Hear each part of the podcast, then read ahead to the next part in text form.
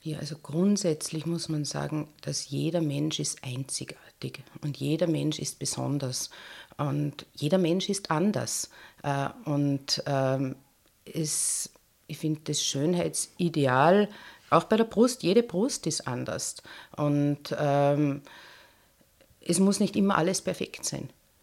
Also wichtig ist, den eigenen Körper zu akzeptieren, auch einzelne kleine Mängel oder Makel vielleicht als sich selbst zugehörig zu akzeptieren äh, und auf sich aufzupassen. Die gefragte Frau. Ein Podcast-Special zur Frauengesundheit. Herzlich willkommen zu einer neuen Folge unserer Spezialstaffel der gefragten Frau zum Thema Frauengesundheit. Heute soll es um das Thema Brüste gehen, vor allem aber mit Fokus auf die Brustgesundheit. Im öffentlichen Bewusstsein kommen Brüste von Frauen häufig als Lustobjekte der Männer vor oder als Zeichen für Mütterlichkeit. Nicht zuletzt sind sie auch ein Organ, in dem eine lebensbedrohliche Erkrankung lauern kann. Brustkrebs zählt zu den häufigsten bösartigen Erkrankungen von Frauen. Mein Name ist Sabrina Glas und heute sitzt mir Elisabeth Gschwandner gegenüber, Fachärztin für Gynäkologie und Geburtshilfe sowie psychosomatische Medizin. Wir wollen im ersten Teil des Podcasts über die Entwicklung und Anatomie von Brüsten sprechen, über die Brust als Symbol weiblicher Identität, Stärke und Lust. Im zweiten Teil des Podcasts soll es aber auch um das Thema Brustkrebs gehen, darüber, weshalb es so viele Frauen trifft und was man bei der Vorsorge beachten kann. Herzlich willkommen, Frau Gschwandner. Schön, dass Sie heute bei uns sind. Freut mich. Grüß Gott. Frau Gschwandner, ich möchte gerne zunächst über die Entwicklung der Brust sprechen. Die weibliche Brust hat sich einen recht späten Zeitpunkt für ihr Wachstum, nämlich die Pubertät, ausgesucht. Wir können diesen Vorgang also bewusst erleben. Häufig wird diese Entwicklung von jungen Mädchen aber eher als peinlich und angstbesetzt erlebt, anstatt mit Freude und Stolz den Prozess vom Mädchen zur Frau zu werden zu bestaunen. Warum glauben Sie, ist das so? Also die Entwicklung äh, der Brust oder das Wachstum der Brust ähm, ist eines der ersten Zeichen, dass ein Mädchen zur Frau wird. Ja? Die hormonelle Umstellung beginnt, ähm, die Brüste wachsen, es fängt an zu spannen und das Mädchen hat eigentlich meistens noch nicht das Gefühl, ähm, eine Frau zu werden oder auch noch nicht den Wunsch. Gell? Es geht in die Schule, hat äh, ganz normale Interessen, die ein Kind hat ja, äh, und merkt dann plötzlich, dass sich der Körper verändert. Ja, es ist meistens oder in der Regel bevor die Regelblutung einsetzt, bevor irgendeine andere körperliche Veränderung darauf hindeutet, dass ähm, aus dem Mädchen eine Frau wird. Ja, mhm. und das kann sicher die Mädchen verunsichern. Ja, viele Mädchen, vielen Mädchen geht die Entwicklung vielleicht zu schnell, wollen eigentlich, beim, die Brust wird als störend empfunden beim Sport oder ähm, schmerzt manchmal, drückt. Ähm, und ähm, die Mädchen schämen sich oft dafür, eine Brust zu bekommen. Ja, und zum Teil ähm, nehmen straffe Bandagen, um sich die Brüste flach zu binden oder ein BH anzuziehen. Das wollen sie eigentlich noch oft gar nicht am Anfang. Mhm. Also man muss das irgendwie erst in das bisherige Körperbild einfach integrieren. Mhm. Genau, es ist mhm. einfach eine Veränderung, die da stattfindet. Mhm. Ja.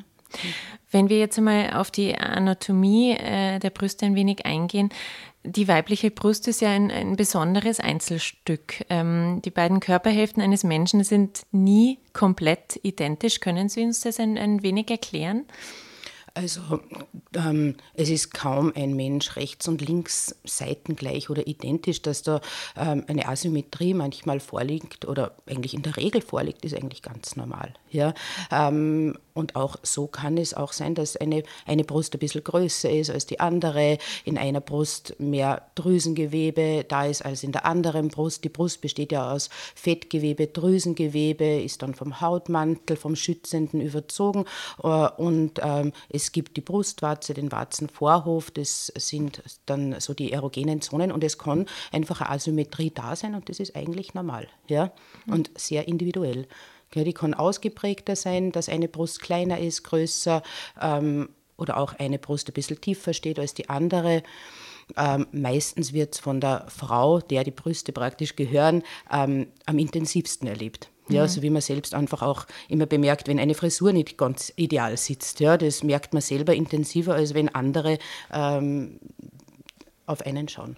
Die Außenstehenden genau. sehen es oft gar nicht so. Die sehen das gar nicht so, genau. Mhm. Wie, wie ist es denn mit dem Lebensstil? Ich habe gelesen, dass auch Stress, unser Zyklus, psychische Belastungen und Sorgen äh, quasi das Aussehen der Brüste beeinflussen können. Ähm, mhm. Inwiefern? Ja, also der Zyklus, also äh, wo man gerade im weiblichen Zyklus steht, das beeinflusst auf jeden Fall äh, die Dichtheit äh, und das Spannungsgefühl in der Brust, auch manchmal die Größe. Ähm, es, äh, der Zyklus einer Frau ist ja davon geprägt, dass die Hormone schwanken. Ja? Ähm, und ähm, es bei vielen Frauen ist es so, dass vor der Regelblutung die Brüste viel dichter, viel fester sind, auch gespannter sind. Es kann auch ein bisschen mehr zu Wassereinlagerungen kommen und sie können auch dann bisschen größer wirken. Und dann nach der Regelblutung werden sie in der Regel wieder weicher ähm, und weniger fest. Knotenbildungen, die vorher verspürbar sind, die verschwinden oft dann wieder. Also das kann wirklich vom Zyklus her schwanken. Auch natürlich, wie es jetzt äh, vom Körpergewicht her ausschaut. Ja? Ähm, weil die Brust eben aus Drüsengewebe und Fettgewebe besteht. Wenn man zunimmt, nimmt man oft als erstes bei der Brust zu, weil einfach sich dann mehr Fett einlagert. Wenn man abnimmt, nimmt man das auch wieder ab. Und so ändert sich auch die Form der Brust und die Größe der Brust abhängig vom Körpergewicht. Was ist denn die Hauptfunktion von Brüsten? Ist es rein das Nähren von Säuglingen? Es ist ein Teil der Funktion der Brust, also ist das Stillen sicher. Ähm, aber es, ist genauso, dass die Brust einfach ein Teil des weiblichen Körpers ist. Ähm, es, es geht um Attraktivität, ähm, Körperbild. Ähm, es geht äh, darum, eben zur Frau zu werden. Brust gehört untrennbar mit Weiblichkeit eigentlich auch zusammen oder mit dem Gefühl, attraktiv zu sein, weiblich zu sein, sich zur Frau zu entwickeln. Also wenn wir vorher die Entwicklung jetzt angesprochen haben. Also das sind ähm, auf jeden Fall Funktionen der Brust. Dann ist es eine erogene Zone, ähm, gehört auch, ist untrennbar mit der Sexualität auch verbunden. Also es hat diverse Funktionen, die Brust. Auf die erogene Zone würde ich mhm. gleich noch gerne ein wenig zu sprechen kommen, aber um noch ganz kurz beim Punkt Stillen zu bleiben. Äh, beim Stillen oder eben schon während der Schwangerschaft verändern sich Brüste. Sie werden prall und für manche Frauen sind sie so schön wie nie. Das Gerücht hält sich aber auch hartnäckig, dass nach dem Stillen bekomme man einen Hängebusen. Ist das so? Mhm. Also es gibt eigentlich zwei Phasen ähm, im Leben wann die Brust wächst. Das eine ist eben, wie wir schon besprochen haben, in der Pubertät und das zweite ist dann in der Schwangerschaft und wenn es zum Milcheinschuss nach der Geburt kommt. Ja, da bereitet sich einfach alles für die Milchproduktion vor. Die Drüse wird größer, es wird alles viel fester ähm, und die Körbchengröße kann um ein, zwei Körbchengrößen auf jeden Fall wachsen. Ja? Vor allem dann auch beim Brust, äh, beim Milcheinschuss. Ähm, und ähm, wenn dann ähm, gestillt wird, dann natürlich, dann zieht das Säugling oder das Baby, es kommt darauf an, wie lange man stillt, zieht natürlich an der Brust. Ja? Und nach dem Stillen wird sich die Drüse, das Drüsengewebe wieder zurückbilden und die Brust wird wieder kleiner. Und der Hautmantel bleibt aber eher so, wie er war beim Stillen. Und von dem her ist da dann eine gewisse Schlaffheit schon da. Ja? Mhm. Und die Brust durch die Schwerkraft sinkt dann natürlich das Gewebe auch ein bisschen ab. Mhm. Um jetzt ähm, zu dem zu kommen, was Sie angesprochen haben, die erogene Zone. Bei der weiblichen Lust spielt die Brust bei vielen Frauen ja auch eine Hauptrolle. Die Brustwarze gehört zu den berührungsempfindlichsten Stellen des Körpers. Angeblich hat etwa jede hundertste Frau die Möglichkeit, allein durch die Stimulierung der Brustwarzen einen Orgasmus zu erreichen. Was, was geht da vor sich oder wie können Sie das erklären? Naja, also die erogenen Zonen sind einfach verteilt im Körper. Ja, und ähm, im Brustwarzenbereich sind wir einfach besonders viele sensible Nervenendigungen bei vielen Frauen. Nicht bei allen, aber bei vielen Frauen. Äh, und wie gesagt, also dadurch, dass da viele Nerven sind, ähm, kann durch Stimulation einfach schon äh, Erregung und auch ein Orgasmus äh, praktisch ähm, erfolgen durch Berührung der Brustwarzen. Mhm. Ja. Aber eben bei jeder Frau unterschiedlich. Bei jeder Frau unterschiedlich. Mhm. Es gibt Frauen, die sind da gar nicht so empfindlich. Ja? Also mhm. Also die haben da weniger sensible Nervenendungen. Mhm. Das ist wirklich unterschiedlich. Sehr ja. individuell. Mhm.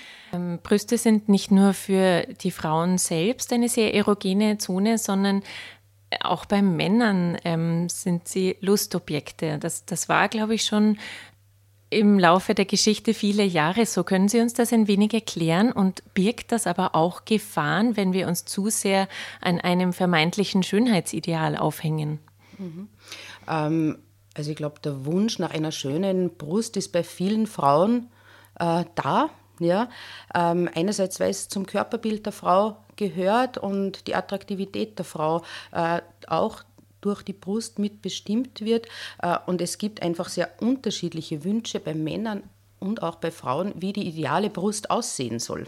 Ja, es gibt Frauen, die eine kleine Brust haben möchten, eine kleine, sportliche, feste Brust. Und es gibt Frauen, die, die wollen eine große Brust haben und die fühlen sich, fühlen sich nicht schön, weil die Brust nicht groß genug ist, so wie es in den Zeitungen oder in den Medien transportiert wird. Äh, und ähm, ja, also grundsätzlich ist die Brust individuell.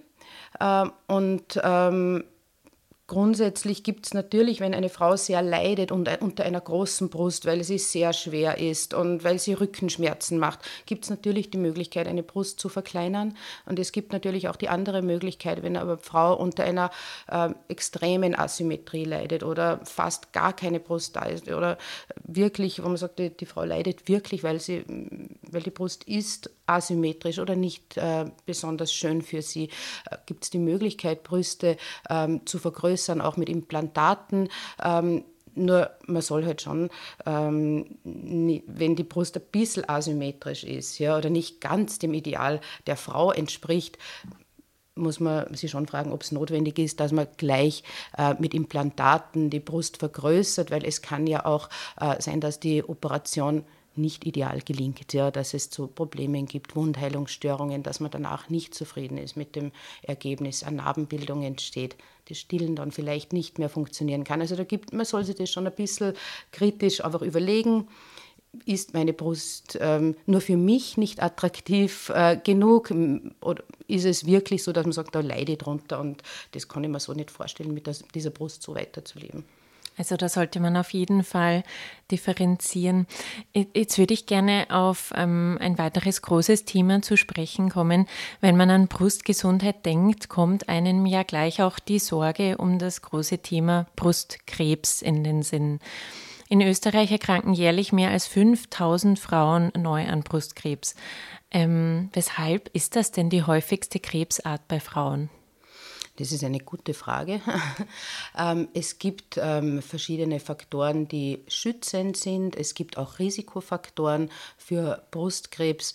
Und ähm, Risikofaktoren sind äh, zum Beispiel, ähm, dass eine Frau äh, eine lange Hormon, äh, eine lange Phase der Hormoneinwirkung hat, wie zum Beispiel, dass sie die Regelblutung früh bekommt und spät in die Menopause kommt, also lange Zeit ähm, einer Hormoneinwirkung ausgesetzt ist, ähm, Hormoneinnahme, eine genetische Vorbelastung, familiäre Vorbelastung, dass mehrere Fälle in der Familie sind von Brustkrebs und oder Eierstockkrebs.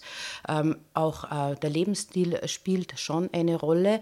Ähm, Übergewicht ähm, äh, steigert auch das Risiko, Brustkrebs zu bekommen, äh, Nikotinabusus starker. Ähm, Schichtarbeit hat man herausgefunden, steigert das Risiko, mhm. ähm, für, an Brustkrebs zu erkranken. Äh, schützende Faktoren wären jetzt zum Beispiel eine Stillzeit, lange Stillzeit oder viele Kinder viel längere Zeit gestillt zu haben. Also es gibt schon schützende Faktoren auch. Ja. Ähm, an welchen Symptomen kann man Brustkrebs denn in einem Frühstadium erkennen?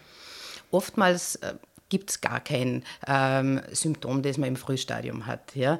Ähm, äh, früh erkennen, also äh, wichtig ist, dass man die Brust selbst äh, regelmäßig untersucht. Ja? Äh, wenn man einen Knoten selbst tastet in einer Brust, ja, äh, dann sollte man das auf jeden Fall abklären. Ja? Da soll man dann zum Arzt gehen, sich das untersuchen lassen.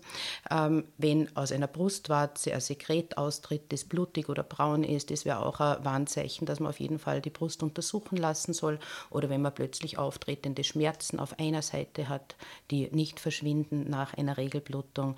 Also das sollte man dann auf jeden Fall abklären. Und richtig früh erkennen, da gibt es das Früherkennungsprogramm mit Mammographie, äh, dieses Mammographie-Screening-Programm. Das ist wirklich ein Programm, das halt darauf abzielt, ähm, dass Frauen regelmäßig zur Brustuntersuchung gehen, um ähm, Veränderungen zu entdecken, bevor man irgendwas tasten kann. Mhm. Ab welchem Alter wird, das, äh, wird dazu denn geraten? Ab wann steigt das Risiko für Brustkrebs? Mhm. Also grundsätzlich ab Mitte 40, wenn man jetzt keine spezielle familiäre Vorbelastung hat. Das Mammographie-Screening äh, startet eben in Österreich normalerweise mit 45. Da werden die Frauen alle zwei Jahre angeschrieben und eingeladen, eine Mammographie durchführen zu lassen. Ähm, von 40 bis 44 kann man in dieses Screening auch schon einsteigen. Ja? Also unter Basismammographie mit 40 ist sicher kein Fehler, dass man mehr Ausgangsmammographie hat. Wenn jetzt eine spezielle Vorbelastung ist in der Familie, ähm, wo mehrere Fälle sind am Brustkrebs oder Eierstockkrebs, dann sollte man schon früher mit der Abklärung beginnen. Mhm. Kann man Brustkrebs aber verhindern, wenn Sie haben jetzt auch von genetischer Vorbelastung etc. gesprochen. Also im, in, durch, in, der Durchschnittsbevölkerung äh, mit einem normalen Risiko lässt sich Brustkrebs nicht verhindern. Ja, man kann einfach früh erkennen, wenn jetzt eine genetische Belastung ist. Es gibt ja auch eine Möglichkeit, einen Gentest zu machen, ob man ein erhöhtes Risiko hat. Das ist aber schon eine kleinere Gruppe, wo man wirklich sagt, da ist eine ähm, Hochrisikosituation für Brustkrebs und Eierstockkrebs. Da kann man Brustkrebs schon verhindern durch eine Brustdrüsenentfernung zum Beispiel durch eine beidseitige, die man anbietet, bevor man erkrankt, ja, oder auch eine äh, medikamentöse Prophylaxe vorher. Aber das ist schon ein ganz ein spezielleres mhm. kleines Kollektiv und nicht für die Durchschnittsbevölkerung mhm. geeignet. Es können ja auch Männer an Brustkrebs erkranken. Das sind aber nur etwa ein Prozent aller Brustkrebsfälle betroffen. Können Sie uns das erklären? Mhm. Also männlicher Brustkrebs ist grundsätzlich schon selten. Also Brustkrebs ist schon eine Erkrankung der Frau. Wenn ein Mann erkrankt, äh, dann sollte man auf jeden Fall abklären, ob da nicht eine vererbte Hochrisikosituation da ist. Ja, ist nicht immer, aber schon häufiger der Fall. Und wenn wir jetzt auf die Therapie ein wenig ähm, zu sprechen kommen, Brustkrebs gilt ja als heilbar, wenn er früh erkannt wird. Welche Kombination von Thera Therapien kommt denn da zum Einsatz? Mhm, das kommt jetzt immer darauf an, welche Art von Brustkrebs vorliegt. Ähm, grundsätzlich besteht die Therapie aus einer Operation, ähm, einer medikamentösen Therapie und äh, eventuell einer Strahlentherapie.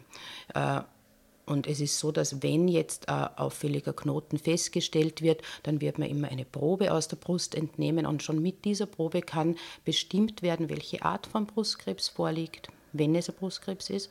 Äh, und dann wird eigentlich anhand dieser Probe, also nach Vorliegen dieser Probe, wird dann schon entschieden, welche Art der Therapie die beste ist, ob man mit der Operation beginnt oder mit einer medikamentösen Therapie. Ja? Ähm, und grundsätzlich wird immer das Ziel sein, dass man eine brusterhaltende Operation ähm, den Frauen anbietet, also möglichst wenig von der betroffenen Brust zu entfernen.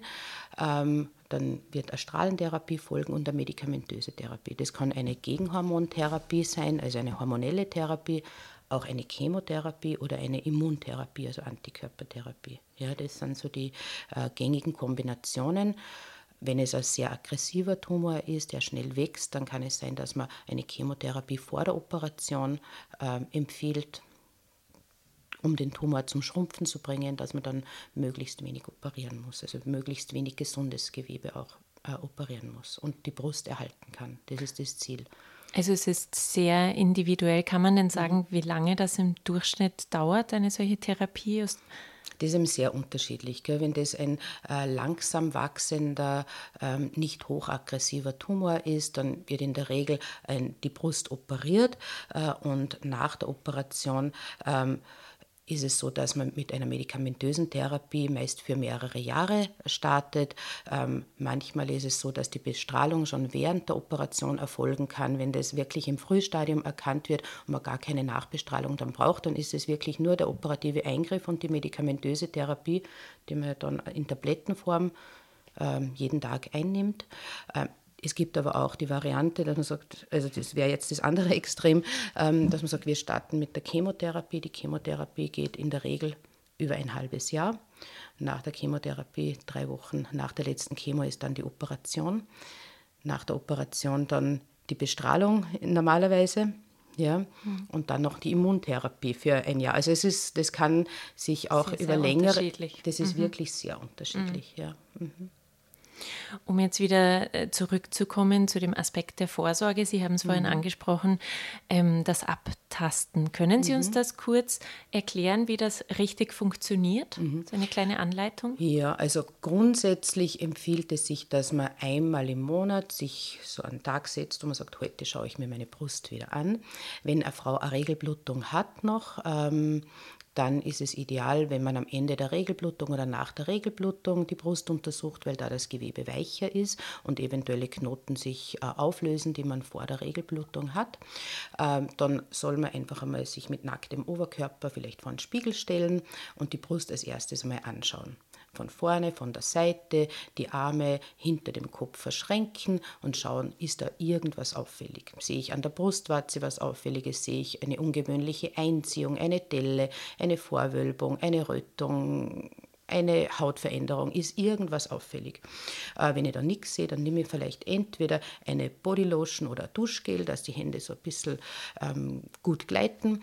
Mit einer Hand ähm, wird man unter der Brust praktisch so ein äh, Widerlager machen oder einfach die Brust so in der Unterbrustfalte ein bisschen halten und dann mit der anderen Brust von außen nach innen im Uhrzeigersinn bei jedem, ähm, bei jeder Stunde praktisch von außen nach innen die Brust mit so kleinen tastenden Bewegungen Richtung Brustwarze abtasten. Also von 12 Uhr von außen nach innen, halb eins, ein Uhr und so wirklich von außen nach innen das ganze Gewebe durchtasten, ob man irgendwas äh, spürt an verschiebbaren Knoten, irgendeine Auffälligkeit, mm, ob irgendwas ungewöhnlich ist. Und so kriegt man ein ganz gutes Gefühl, dass man sagt, ah, dieses kleine Knoten das habe ich eh schon die ganze Zeit, das spüre ich immer schon und da äh, verändert sich gar nichts. Ja. Und wenn man merkt, ein Knoten geht nicht weg oder der wird größer oder wie auch immer, dann soll man auf jeden Fall zur Abklärung gehen. Mhm. Was kann man denn sonst noch in der Vorsorge beachten? Sie haben jetzt vorhin von den Risikofaktoren gesprochen, die wahrscheinlich möglichst gering halten, wenig rauchen, ausgewogene, gesunde Ernährung. Was kann man denn sonst noch mitgeben in der Prävention? In der Prävention. Also grundsätzlich ist sicher ein Thema die Hormoneinwirkung. Ja? Mhm. Ähm, man weiß, je länger eine Hormontherapie geht, also Hormontherapie kann das Brustkrebsrisiko erhöhen, je nach Art der Hormone, die gegeben werden. Ähm, was kann man sonst noch? Wahrscheinlich synthetische Hormone genau. mehr als genau. ähm, natürliche. Genau, mhm. genau. Kombination, also in der Menopause eine Kombination zwischen einem Östrogen und einem Gelbkörperhormon, wenn das synthetische Hormone sind, die steigern. Man weiß, je länger die Hormongabe geht, in Jahren gerechnet, umso äh, stärker ist dann das Risiko auch zu erkranken. Wie ja. ist das bei bioidenten Hormonen? Ja, das sind, also man weiß, dass eine reine Östrogengabe, äh, dass die äh, besser ist als eine ähm, Kombination zwischen Östrogen und äh, einem Gelbkörperhormon, das weiß man. Äh, auch eine lokale Östrogentherapie, die man vaginal anwendet, die kommt, schlägt hier nicht so zu Buche, das mhm. weiß man. Mhm. Und ansonsten wahrscheinlich einfach auf einen gesunden Lebensstil genau, achten. Genau, genau, nicht rauchen, den Stress am besten reduzieren, auf ein normales Körpergewicht achten. Sport ist auch ganz wichtig. Gell? Also mhm. das sind so schützende mhm. Faktoren. Und was genau ähm, besonders an unserem westlichen Lebensstil nicht ideal ist, das lässt sich nicht ganz, ganz genau festmachen. Eben man weiß, dass Asiatinnen ganz ein niedriges Brustkrebsrisiko haben, Japanerinnen zum Beispiel. Wenn die jetzt nach Amerika oder in die USA auswandern, haben die ein Risiko, ähm, wie wir einfach in der westlichen Welt, wie eine Frau, die in der westlichen Welt ähm, ja, äh, lebt. Also unser Lebensstil ist nicht gut. Mhm. Mhm. Besonders gut schützen kann eine Frau jedoch äh, das, was sie auch besonders schätzen kann. Um wieder jetzt zurückzukommen zur Wertschätzung des Organs im Allgemeinen. Wie kann man denn, äh, jetzt zum Abschluss vielleicht, wie kann man denn zu einem selbstbewussten und gesunden Umgang mit Brüsten, Körperlichkeit und unserer Sexualität kommen? Was können Sie da Frauen denn mitgeben? Ja, also grundsätzlich muss man sagen, dass jeder Mensch ist einzigartig und jeder Mensch ist besonders. Und jeder Mensch ist anders. Äh, und ähm, es, ich finde das Schönheitsideal, auch bei der Brust, jede Brust ist anders. Und ähm, es muss nicht immer alles perfekt sein. Also wichtig ist, den eigenen Körper zu akzeptieren, auch einzelne kleine Mängel oder Makel vielleicht als sich selbst zugehörig zu akzeptieren äh, und auf sich aufzupassen. Okay. Vielen, vielen Dank, Frau Gschandner, für diese spannenden Einblicke und dass Sie heute bei uns waren. Dankeschön. Sehr gerne. Damit sind wir am Ende dieser Spezialausgabe der gefragten Frau angelangt. Somit verabschiede ich mich für heute und hoffe, dass ihr auch in der nächsten Folge der Spezialausgabe wieder mit dabei seid. Anregungen, Kritik und Feedback könnt ihr uns gerne wie immer an podcast.sn.at schicken. Bis zum nächsten Mal bei der gefragten Frau.